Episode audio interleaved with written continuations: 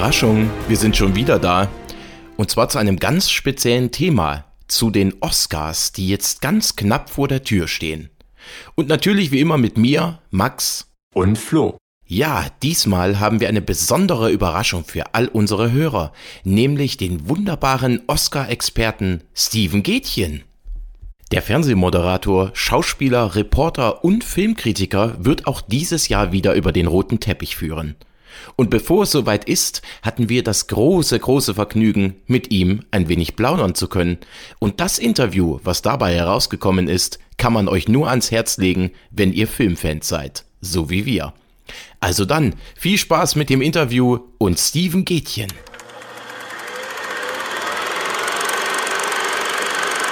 Ja, dann erstmal herzlich willkommen bei Flachs der Podcast aus Bremen. Sehr schön, dass das geklappt hat. Ich freue mich auch. Vielen Dank für die Einladung. Sehr gerne. Ich würde sagen, wir fangen ohne viel Umschweifen erstmal so ein bisschen mit TV an, wenn das in Ordnung ist. Ihr, ihr schießt los und ich versuche ähm, intelligente Antworten zu geben. Wenn nicht, dann verstecke ich mich schnell. Aktuell ist ja die Nostalgiewelle sehr, sehr hoch. Also es kommen die 80er kommen wieder, es kommen alte Fernsehformate wieder. Wie bewertest du denn das Ganze? Zum Beispiel Stichwort einmal im Jahr wetten das mit Thomas Gottschalk. Ja, hier, mein Lieber und Herrschaften. Und TV Total nicht und vergessen. TV Total, solche Geschichten. Was sagst du dazu als Fernsehprofi? Also vielen Dank. Fernsehprofi bin ich bei weitem nicht, aber ich mache das schon sehr lange. Ich finde das eigentlich immer gut. Also ich habe jetzt nichts gegen eine Nostalgiewelle. Ich glaube, man muss immer nur überlegen, passt das Format in die Zeit, in der Art und Weise, wie man es damals gemacht hat? Oder muss man an der einen oder anderen Stellschraube noch drehen, um zu gucken, ob es sich jetzt anpassen muss an eine komplett andere Art und Weise der, des gesellschaftlichen äh, Lebens? Ich finde, TV Total hat einfach jahrzehntelang ja auch sehr, sehr erfolgreich gut funktioniert mit Stefan Raab, der ja nicht nur das Format geprägt hat, sondern auch viele andere. Aber warum nicht jetzt mit Sebastian Puffpaff, den ich sehr schätze, den ich sehr gut finde? Und ihr habt es ja eben gerade angesprochen. Wetten, das ist, glaube ich, immer noch dieses klassische Lagerfeuer, das alle mit dem Samstagabend verbinden, wo sich die komplette Familie vor dem Fernseher versammelt. Auch das finde ich gut. Also ich glaube, bei aller Innovations- Findung und Kreativität und Neufindung toller neuer Formatideen kann es ja auch immer gerne etwas Altes geben, was genauso gut und erfolgreich ist und auch im Fernsehen eine Daseinsberechtigung hat. Ja, und wenn du dir so eine Show überlegen könntest, die früher gelaufen ist und wo du sagst, die gehört jetzt zurück ins Fernsehprogramm, am besten mit dir als Moderator. Gibt es da eine, also, und wenn ja, welche wäre das? Das ist eine sehr schöne Frage und komischerweise habe ich da auch ehrlich gesagt direkt parat, eine Antwort parat. Und zwar gibt es ein, oder gab es ein Format mit Thomas Gottschalk, das hieß Na sowas. Ich weiß nicht, ob ihr das kennt oder mal geguckt habt, das ist sehr lange her. Das war so ein Mix aus Personality und Late Night. Und das fand ich großartig. Und man darf es nicht jinxen und nicht an die Wand äh, schreien, aber ich hätte auch total Bock, so ein Format zu moderieren. Das hat mir sehr gut gefallen. Das war kurz und knackig. Ich glaube, es war in den 80er Jahren, das habe ich sehr gerne geguckt. Und äh, Thomas Gottschalk hat da in seiner unfassbaren Art und Weise, so wie er das Entertainment ja auch danach noch geprägt hat, moderiert. Das war sehr schön. Ja, das könnte ich mir sehr gut vorstellen. Das wäre der ja wie auf dem Leib geschneidert. Na, schauen wir mal, ne? Also ich bei, bei, bei aller, bei, bei allen Nostalgie-Anwallungen äh, äh, muss man ja, wie gesagt, einfach mal gucken, was auch passt, ne? Ja, wer weiß, was noch kommt, wenn der Podcast dann online ja, ist, ne? siehst du? Genau richtig. Da ja in wenigen Tagen die Oscars verliehen werden, haben wir natürlich eine Frage dazu. Und zwar, du hast ja sehr, sehr viele Fragen auf dem roten Teppich schon gestellt und wirkst immer sehr gut vorbereitet und sehr professionell. Wie viel ist denn eigentlich schon vorher bei dir auf dem Zettel und wie viel improvisierst du da und gehst mit der Situation mit? Also das Schöne ist ja, du kannst ja, wenn so etwas live stattfindet und vor allen Dingen am roten Teppich nie etwas vorausplanen. Du kannst nur gut vorbereitet reingehen und das ist ja das Schöne an jedem Live-Format auf diesem Planeten. Das, was dann geschieht, ist immer sein eigenes Monster. Aber ähm, am roten Teppich ist es eben wichtig, weil du nur so eine kurze Zeitperiode hast, wirklich mit den Stars auch zu sprechen, dass du so gut es geht darauf vorbereitet bist, aber auch so spontan wie möglich darauf reagieren kannst, auf die einzelne Situation. Also wir geben uns da schon extrem viel Mühe. Wir haben ein Buch, das nennen wir das A to Z, wo im Prinzip alle Schauspieler und alle Nominiertinnen äh, Personen ähm, drinstehen und wir uns auch Fragen für die überlegen, weil es geht ja zum einen darum, wie catchst du die Person, ne? also machst du einen Joke oder machst du eine tiefgründigere Frage, wo sich die Leute dann auch wirklich direkt äh, eine Antwort überlegen müssen und denkst, wow, die haben sich wirklich mit der Materie auseinandergesetzt.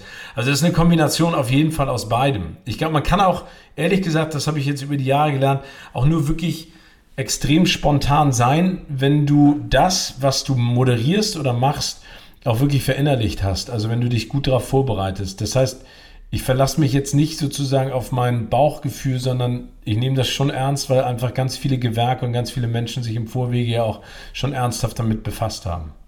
Ja, absolut.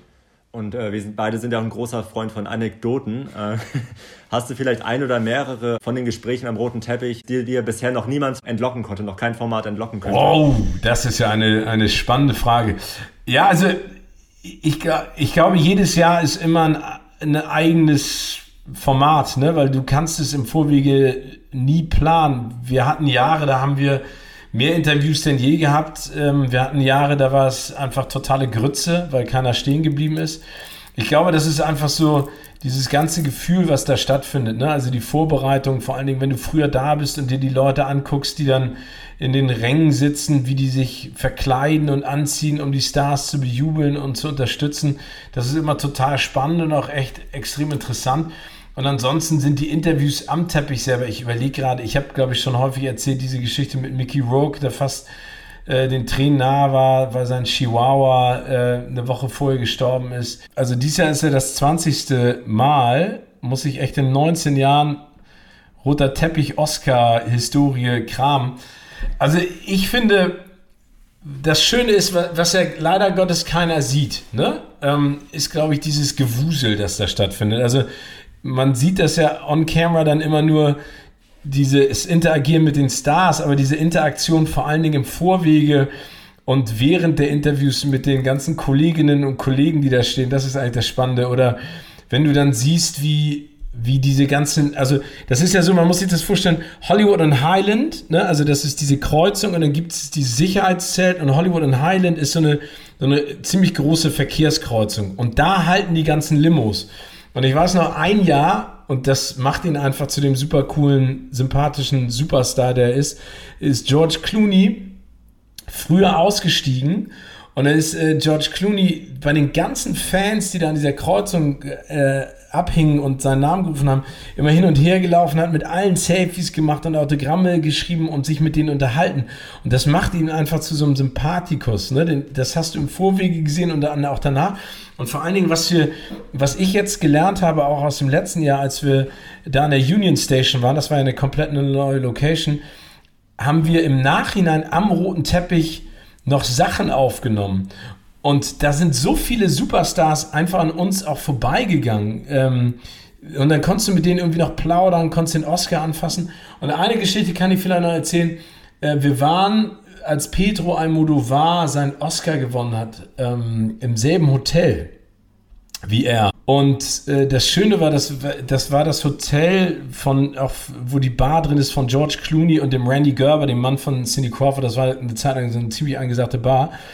Und die Spanier sind natürlich total ausgeflippt bei dem Oscar-Gewinn und haben diese, äh, diese Bar im wahrsten Sinne des Wortes auseinandergenommen im Positiven. Und wir waren halt mittendrin und dann konntest du mit Pedro dann auch was trinken und den Oscar in die Hand nehmen und äh, so Scherze machen. Das fand, fand ich total schön, dass es so nahbar war. Und eine Geschichte noch, und dann muss ich nochmal weiter überlegen, ob mir noch was einfällt. In dem Jahr, als Bernd Eichinger abermals für den Oscar nominiert war, und zwar mit dem Bader-Meinhof-Komplex. Da waren wir auch im Hotel und während der mit ihm im selben Hotel und während der Verleihung dieser Kategorie bester fremdsprachiger Film, als klar war, Bader-Meinhof-Komplex gewinnt den Oscar nicht, da hat ähm, Bernd Eichinger sein Champagnerglas quer durch das Restaurant geworfen aus Wut, weil der war ja ein sehr inbrünstiger, ein sehr leidenschaftlicher Filmemacher, was ja auch ihm zugute kommt, aber das erinnere ich noch, dass das so eine absurde Situation war. ja, vielen Dank dafür, für die Anekdote. Großartig. Gerne. Ja, die nächste Frage beschäftigt uns schon ein bisschen länger. In diesem Jahr startet ja bis 2024 so eine Übergangsphase in Hollywood, dass Filme, die für den Oscar nominiert werden wollen, ja sich so einem Art Regelwerk der Diversity unterwerfen müssen. Wie siehst du denn das Ganze? Ich bin ganz ehrlich, ich sehe das eher kritisch. Ich glaube, dass Film und Serie und Fernsehen ja auch eine Art Kunstform ist. Und wenn man sich jetzt mal überlegt, dass Kunst reglementiert wird, egal in welcher Form, ob das jetzt ein Bild ist, ob das ein Musikstück ist, ob das eine Performance ist, ein Theaterstück, ein Film oder eine Serie, dann ist es, finde ich, ein sehr kritischer Zustand und auch eine fragwürdige, ein fragwürdiger Auswuchs unserer gesellschaftlichen Debatte. Ich sehe das insofern schwierig, weil jetzt ja auch aufkommt und Netflix macht solche Auflagen, Amazon macht solche Auflagen, viele amerikanische Filmfirmen ebenfalls, dass als Beispiel jetzt, ne? eine diverse Person eine diverse Person auf der Leinwand darstellen soll. Eine schizophrene Person eine schizophrene Person auf der Leinwand darstellen soll.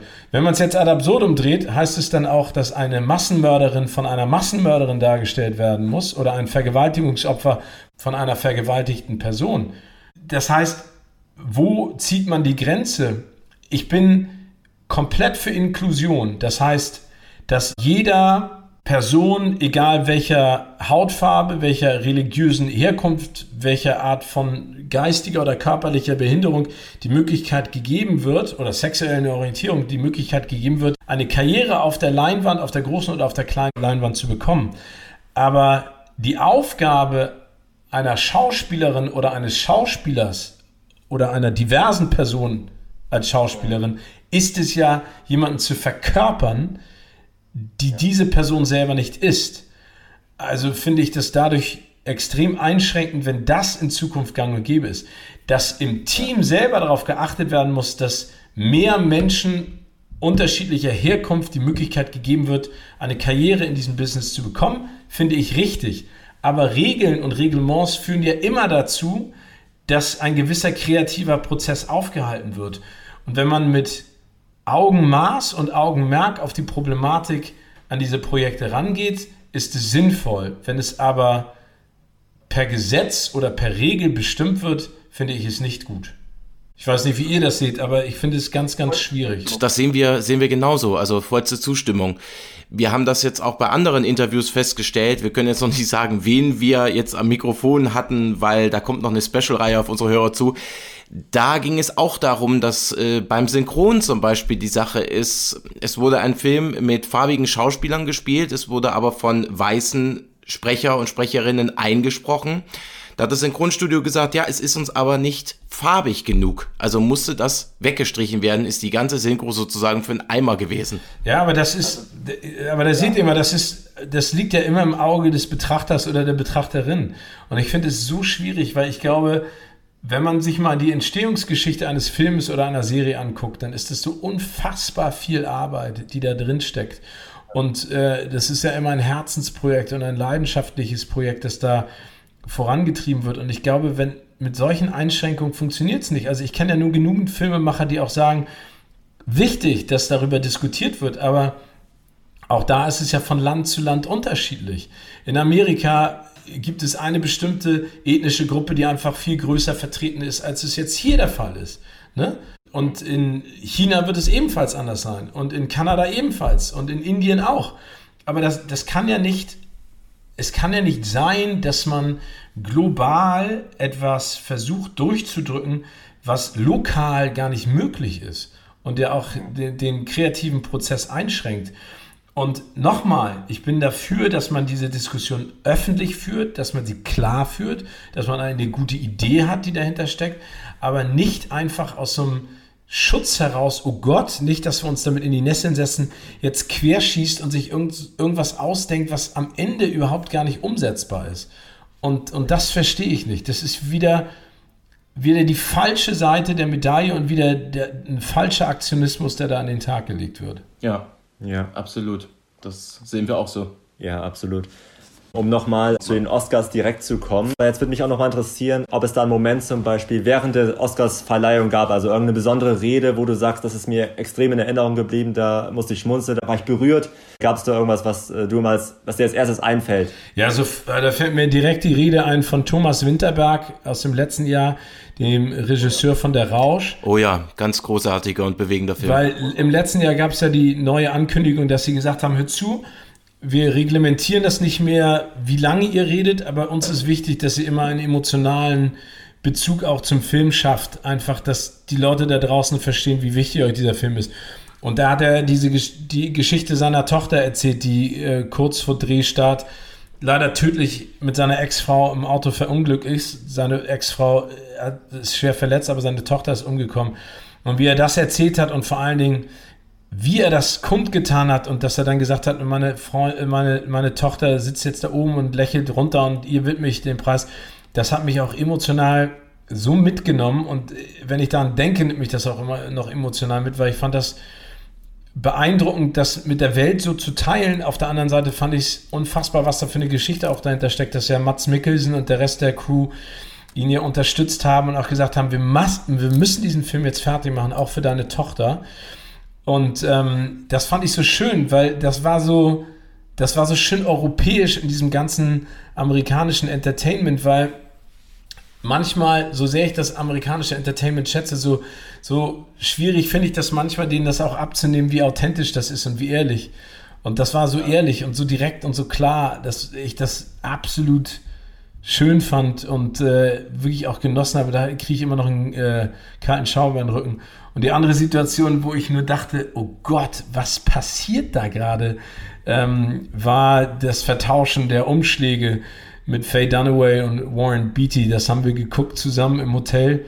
Und ich dachte in der Sekunde nur so, ähm, als sie als sie die um, äh, Umschläge vertauscht haben zum besten Film, ich dachte in der Sekunde, das kann doch nicht sein, weil ich im Hintergrund immer jemanden hin und her laufen sah und dachte so, ey, dass sowas bei einer solchen Veranstaltung mit solchen Sicherheitsvorkehrungen überhaupt geschehen kann, fand ich völlig absurd, aber ne, that's live television, da kannst du in der Sekunde nichts machen, aber das war ein absoluter Schock. Ja, das, das ist nach wie vor echt Wahnsinn.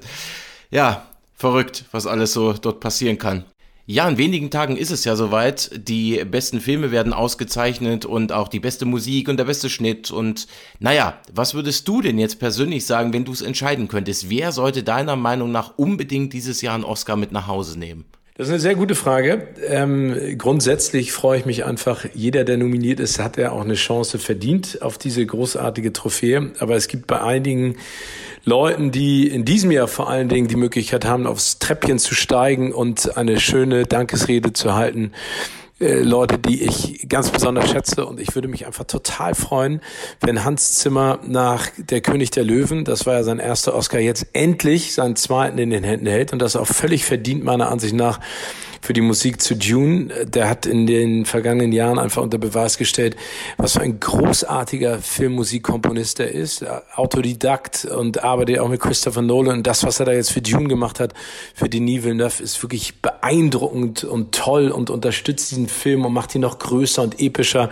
Also das würde mich sehr freuen für ihn, weil ich den einfach fantastisch finde als Menschen und als äh, Komponist und als Filmliebhaber. Also Hans Zimmer, bitte dieses Jahr ein Oscar. Da fällt mir auch noch ein, in der Kategorie bester fremdsprachiger Film wird Deutschland ja auch diesmal eine Chance eingeräumt. Ich glaube, äh, ich bin ein Mensch ist in ich der Ich bin dein Mensch, ja.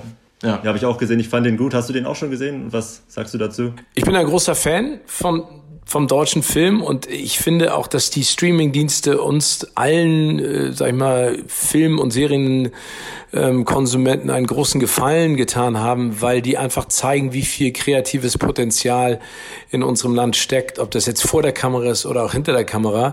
Und dieser Film ist ja auch was ganz Besonderes. Er hat es jetzt nicht geschafft, äh, am Ende dann äh, in die finale Auswahl zu kommen, Aber ich finde, es zeigt ja, dass da eine ganze Menge in Zukunft einfach auch passieren kann und auch passieren wird auf dieser Ebene. Und deswegen freue ich mich auf all das, was da aus deutschen Land noch kommt in Zukunft. Und ich bin mir ganz sicher, dass wir da noch den einen oder anderen Oscar-Gewinner oder Oscar-Gewinnerin in Zukunft sehen werden. Ja, und jetzt mal zu einem ganz anderen Schwerpunkt von dir. Wir sind ja auch Kollegen. Also du hast ja auch einen eigenen Podcast. Kino oder Couch nennt er sich. Warum sollen denn unsere Hörer, unsere Hörerinnen dein Format unbedingt hören? Worum geht's und wann kommt er raus? Ja, also das, also man sollte ihn grundsätzlich hören, weil er viel Freude macht, mit ganz viel Leidenschaft vorbereitet und hergestellt wird. Und weil ich auch das Gefühl habe, dass all unsere männlichen und weiblichen und diversen Gäste großen Spaß haben, über dieses Thema zu sprechen. Also es geht jetzt nicht um Filmwissen, sondern es geht eher darum, wie viel Leidenschaft man äh, bei Film und Serie verspürt. Und ich glaube, dass jeder, egal wie häufig man ins Kino geht oder zu Hause Serien oder Filme guckt, einen Film hat, der einem ans Herz gewachsen ist, weil man damit irgendeine Zeit verbindet oder ein Event oder eine Situation. Und darum geht's. Und wir sprechen im Prinzip darüber und dann am Ende über Karriere und Leben. Und da entstehen immer sehr tiefgründige, spannende Geschichten und vor allen Dingen hört man einfach auch mal, finde ich unsere Stargäste von einer ganz anderen Seite und das freut mich und es macht mir eine große Freude und ich hoffe auch den Hörerinnen und Hörern. Wir kommen jetzt nochmal zu Filmen allgemein nochmal zurück. Wie viele Filme, die jetzt in so, so, einem Jahr rauskommen, die vielleicht auch für den Oscar nominiert sind, schaffst du es überhaupt vorher zu schauen? Also setzt du dir irgendwie ein Ziel oder schaust du alle Oscar-nominierten Filme im Vorfeld? Wie muss man sich das vorstellen im Hause Gätchen? Ja, also ich schaue mir grundsätzlich in der Vorbereitung alle Filme an. Das ist mir total wichtig weil es mir die Möglichkeit gibt, dann mit dem Werkzeug, und das nenne ich jetzt mal mit dem Filmwissen, am roten Teppich auch immer spontan auf Situationen reagieren zu können. Und ich finde es aus Respekt einfach für die Nominierten ist es mir auch wichtig zu wissen, worum es in dem Film geht, was mir daran vielleicht gefallen hat oder nicht gefallen hat, was mir ins Herz gewachsen ist. Also ich schaue grundsätzlich alle Filme. Es gibt so ein paar Filme, äh, Best Animated Short, die schaffe ich nicht zu gucken, weil man da auch relativ schwer drankommt, wenn man nicht in der Academy ist. Aber grundsätzlich schaffe ich es auf jeden Fall, mir alle Filme anzuschauen und das ist mir auch total wichtig und das mache ich auch jedes Mal. So, und jetzt nochmal zurück zu deiner Stimme. Wir haben ja in Zukunft einige Sprecher, SprecherInnen, wenn wir das schon mal verraten dürfen, äh, bei uns im Format. Und es geht oftmals um die Leidenschaft für Animationsfilme. Du hast zum Beispiel auch schon den einen oder anderen gesprochen. Jetzt fragen wir uns, was macht dir denn da besonders Spaß? Machst du das nur für dich oder auch für kleinere Familienmitglieder, weil die dann auch daran Spaß haben werden? Ist das der Plan? Ich liebe einfach die Arbeit. Also ich habe schon immer großen Respekt vor der Synchronarbeit gehabt und vor allen Dingen vor dem, was die Menschen da auf die Beine stellen bei Filmen, weil das ist in Deutschland ja auch ein Gewerbe, das extrem gut besetzt ist und auch extrem professionell vonstatten geht. Und ich finde es einfach fantastisch, was da für Arbeit geleistet ist. Und ich habe jetzt schon in einigen Synchronfilmen äh, mitsprechen können, unter anderem bei Spione Undercover. Da habe ich äh, die Rolle von Will Smith äh, gesprochen, der ja, sage ich jetzt mal, äh, als Geheimagent sich in eine Taube verwandelt und diese USAs und ich stürze ab und oh Gott, was passiert jetzt? Das war richtig anstrengend und nach einigen Tagen habe ich einfach auch wirklich gemerkt, physisch, was ich da getan habe. Aber es macht riesen Bock. Also ich würde es gerne wieder machen, gerne häufiger machen, wenn ich darf, ohne dass ich da den Profis die Jobs wegschnappe. Aber ich finde es einfach toll und vor allen Dingen, wenn man sich die alten Bud Spencer, Terence Hill Filme anguckt, dann sieht man ja auch, was da großartiges passiert ist. Ne? Auch die zwei mit Tony Curtis und Roger Moore da ist ja in der deutschen Synchronfassung viel mehr auch noch drin gewesen als dem Original. Ja, absolut, da kann ich nur beipflichten. Wir bleiben mal schnell noch bei Stimme und Synchronisation und Originalton. Wie machst du das überhaupt privat? Schaust du die Filme auf Deutsch, also mit unseren deutschen Sprechern, oder sagst du auch, ich schaue mir mal einen Film in OV an? Ich gucke sie mir in beiden Fassungen an. Also ich mag gerne OV, Original. Ähm, äh, Version, weil ich einfach häufig auch das Gefühl habe, dann kriegt man noch ein besseres Gefühl für den Schauspieler oder die Schauspielerin. Und das ist wirklich beeindruckend, was die da auf die Beine stellen. Also das macht richtig Bock. Aber wie gesagt, ich bin Fan der deutschen Synchro und insofern schaue ich beides, wenn ich kann. Lieblingsfilm 2021? Da gibt es für mich keine Frage, das ist Promising Young Woman Nummer Oh, eins. ja. Voll zur Zustimmung. Den haben wir auch besprochen. Den haben wir auch besprochen im letzten Sommer, ja. weil das Thema schon immer aktuell war und da in einer Art und Weise dargestellt wird, die beeindruckend schrecklich ist. Und vor allen Dingen, was ich so toll finde an diesem Film, wenn man über die Thematik spricht, sind viele abgeschreckt, aber ich sage dann immer wieder, guckt euch den Film an, weil der geht dieses Thema mit tollen Schauspielerinnen an und vor allen Dingen in einer ganz tollen inszenatorischen Art und Weise. Also die Farben, auch diese Situation dann in der Pharmacy, äh, wo äh, Carrie Mulligan äh, dann anfängt, den Paris Hilton Song zu singen. Und vor allen Dingen hat mich das Ende einfach umge umgehauen. Das hätte ich nicht so erwartet und das fand ich beeindruckend und auch erschreckend, aber äh, für mich ein absolut großartiger Film und Emerald Fennell, die das Ganze geschrieben hat, die hat das auch so toll gemacht, vor allen Dingen, wenn man sich mal überlegt, hat gerade The Crown gedreht, als Camilla Parker Bowles war schwanger, dreht den Film, äh, kriegt einen Oscar dafür, ist wieder schwanger, dreht den nächsten Film, schreibt den, also toll, dass es diese New Voices of, uh, of World Cinema gibt und dann auch in Hollywood und das hat sie toll gemacht. Also Promising Young Woman kann ich jedem nur ans Herz legen, der ihn noch nicht gesehen haben sollte. Genau, andersrum vielleicht nochmal gefragt, auf welche Filme freust du dich denn in diesem Jahr? Also Neu Neuveröffentlichung. Ich freue mich sehr auf Top Gun Maverick. War zu erwarten. ja. Weil ähm, ich bin ja ein großer Tom Cruise-Fan und ich bin ein großer Top Gun-Fan. Und auch wenn jetzt alle sagen, oh Gott, das ist so banal.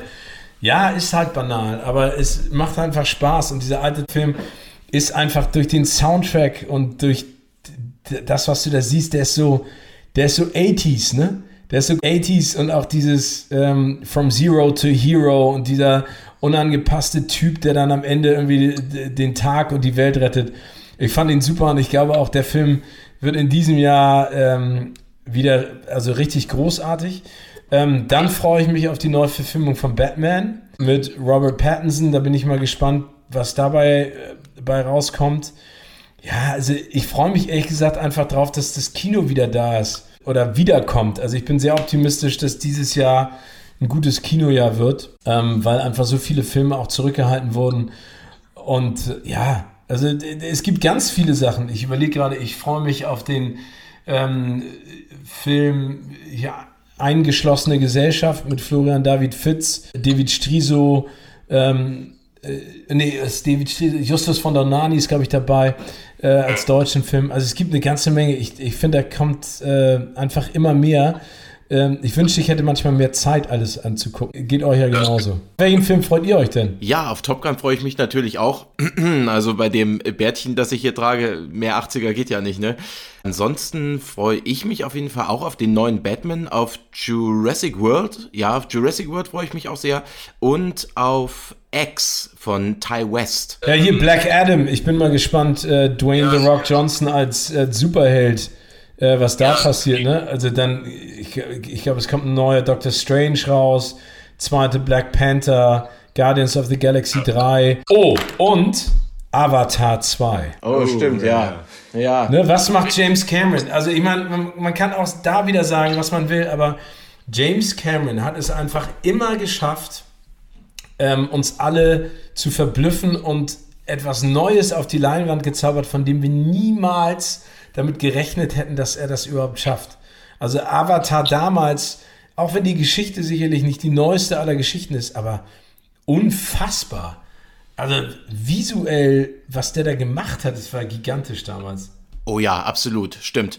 Der erste war wirklich ganz beeindruckend. Ja, ich bin sehr gespannt, was dieses Jahr noch alles auf uns zukommt.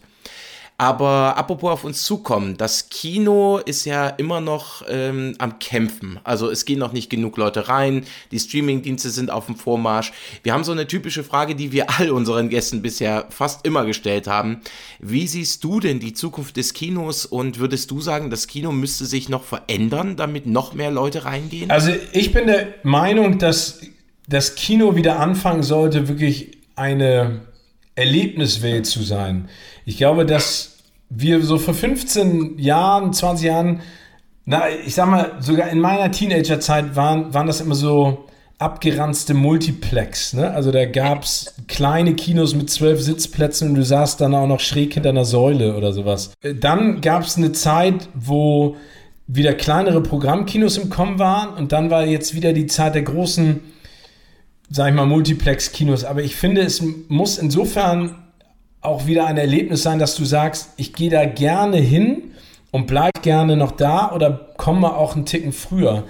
Weil jetzt ist es ja zeitweise so, man geht, man kauft sich eine Kinokarte online, 20 Uhr, ist um 5 vor 8 da, holt die sich, holt sich kurz Popcorn, setzt sich ran und geht direkt wieder nach Hause. Ich kann verstehen, dass einige Leute sagen, ja, aber für 14, 15 Euro bist du auch bei drei Personen oder vier Personen oder fünf Personen, bist du einfach auch schon mal bei 50, 70, 80 Euro. Dafür sollte man einfach vielleicht noch ein bisschen mehr bieten. Ne? Gibt es die Möglichkeit, dass es vielleicht einen Spielebereich für die Kinder im Vorwege gibt, dass es vielleicht nicht die Nachos aus der Plastiktüte und Eis von Ben Jerry's, sondern dass es alles ein bisschen mehr mit Liebe wieder gemacht wird. Das, was jetzt ja diese Astor Film Lounges auch machen und auch einige andere Programmkinos. Du wirst bedient am Tisch, du hast eine, äh, oder an deinem Sitz, du hast eine ganz andere, viel komfortablere ähm, äh, Sitzecke, ein geiles Soundsystem, aufgeräumtes Kino. Ich glaube, das ist die Maxime, ne? Also, weil sonst funktioniert das in Zukunft auch nicht mehr. Wie willst du dich gegen das Heimkino und das Streaming und die ganzen anderen Freizeitmöglichkeiten ähm, zu Wehr setzen, wenn du nicht ein Erlebnis daraus machst? Ja, das ist tatsächlich das, was viele unserer Gäste bisher gesagt haben und da auch wieder mal vollste Zustimmung von uns. Deshalb sind wir auch so große Fans vom Fantasy Filmfest, jetzt zum Beispiel im Savoy in Hamburg, weil da trifft man sich mit Gleichgesinnten, da tauscht man sich aus, da freut man sich vorher im Foyer, bespricht den Film, bespricht ihn vielleicht auch nochmal nach. Da gibt auch Filmeinführungen, die so ein bisschen den Kontext setzen Richtig. für den Zuschauer. Ich finde so und so, also auch solche Abende, dass du im Vorwege mal über den Film was erzählst, ne, oder im Nachhinein drüber plauderst, muss ja jetzt gar nicht mal ausufern, aber ich habe gelernt einfach in der Vergangenheit auch, wenn du mehr über den Film weißt und die Entstehungsgeschichte, guckst du es dir auch mit ganz anderen Augen an. Ich verstehe die Leute immer noch nicht, die sich Armageddon angucken und sagen, ach, was für eine scheiß Geschichte, wo ich immer sage, ja, aber du guckst dir doch nicht Armageddon an, um im Nachhinein dann irgendwie, keine Ahnung, ein Oscar-preisverdächtiges Drehbuch zu küren. Es geht da um Leute, die auf einen Meteoriten fliegen und den zerstören und Ne? ja, absolut. Aber ich, also um vielleicht auch nochmal, ich, ich bin fest davon überzeugt, dass es Kino auch in Zukunft weiterhin geben wird, weil das ist ja auch eine große Diskussion, dass alle sagen, ja, mit dem Streaming und mit, dem, mit den Möglichkeiten des Heimkinos. Aber das Kinoerlebnis kannst du zu Hause nicht kopieren, wird auch nicht kopierbar sein. Es wird vielleicht nicht mehr die Masse an Kinos geben, aber es wird ja weiterhin Kino geben. Das hat man damals beim Radio gesagt, das hat man auch beim Fernsehen gesagt.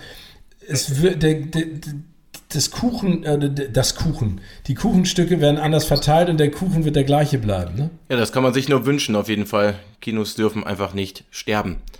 Ja, als kleines Abschlussspiel, weil bei deinem Podcast gibt es ja auch mal so kleine Spiele haben wir uns überlegt, wir spielen mit dir mal eine Runde die flinken fünf von Flachs. Oh. Du kannst ganz flink, wie aus der Pistole geschossen, sagen, was dir einfällt. Fünf Kategorien sind das. Genau, äh, dein erster Film, den du jemals geguckt hast. Ich glaube Goonies. Oder, oder warte mal. Ähm, oder wie heißt der andere nochmal? Kampf der Titanen, aber der von Ray Harryhausen. Ah, ja, ja, der Meister der Stop-Motion-Technik. Ja. Der beste Film, den du je gesehen hast? Oh, das ist eine miese Frage, aber einer, der immer bei mir ganz oben steht, ist Almost Famous. Das Gegenteil, der schlechteste Film, den du je gesehen hast. Ich weiß noch, dass es irgendwie, also ich, es gibt wenig schlechte Filme, aber ich habe ähm, letztes Jahr einen gesehen mit, ähm, wie heißt der nochmal, mit Shia LeBeouf. Der ist ja so ein, so ein Gang-Typ. Der war so schlecht, dass ich den vorgespult habe. Und alles, was Steven Seagal in den letzten zehn Jahren gemacht hat. Trotz der Namensgleichheit. Weil vorher gab es da sogar noch ein paar gute Auswüchse. Ich weiß nicht, ich habe irgendwann mal einen Jerry Lewis-Film gesehen, da bin ich aus dem Kino rausgegangen. Das war einer seiner letzten, da wird irgendwie ein Flugzeug mit Hühnerkacke betrieben. Das fand ich so schlecht. oder auch die Neuauflage von der Rosarote Panther mit Steve Martin. Also hier oder hier oder mein bester Film über den Dächern von Nizza. Oh ja, mit der wunderbaren Grace Kelly. Auch einer meiner Top 5. Okay, Entschuldige. Nee, nee, alles gut.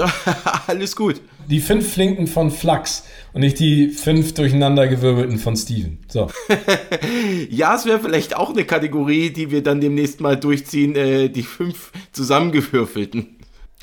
Wenn du dir jetzt aussuchen könntest, welcher Film eine Fortsetzung erhält und die gibt es noch nicht, welcher ist das? Ich möchte gerne eine Neuauflage von 20.000 Meilen unter dem Meer sehen also nach heutigen Standards, mit den heutigen Special Effects. Und ich würde gerne, dass das eine Version ab 16 ist. Und ich würde endlich, endlich, endlich, endlich gerne mal eine großartige Amazon, Netflix oder Apple TV-Serie über die Odyssee sehen. Also, wenn, wenn das die Frage beantwortet, tue ich mich immer schwer, weil die Filme, die ich geliebt habe, ähm, haben, also haben zu Recht keine Fortsetzung gekriegt. Ne? Ob das jetzt T war zum Beispiel oder auch die Goonies. Ja. Da bin ich froh, dass, es, dass sich alle Macher verweigert haben. Ja, nee, das ist richtig so. Genau. Ja, die, genau. Letz-, die letzte? Die letzte Frage, der überschätzteste Film. The Irishman. wir hätten es uns denken können. Nein, äh, weil wir davon drüber gesprochen haben. Ja, den, den fand ich einfach total überschätzt, weil den haben alle so gehypt mit den Darstellern. Finde ich auch alles super. Aber, ähm, oder, oder noch was Brisantes. Don't Look Up ist ein toller Film, aber zu spät. Der hätte vor fünf Jahren rauskommen sollen. Und deswegen ist er nicht überschätzt, aber leider viel rausgebracht worden. Weil man guckt ihn sich an und denkt, es ist äh, Satire, aber das ist einfach zu realistisch, als dass es ja. Satire ist. Und das ist echt schwer.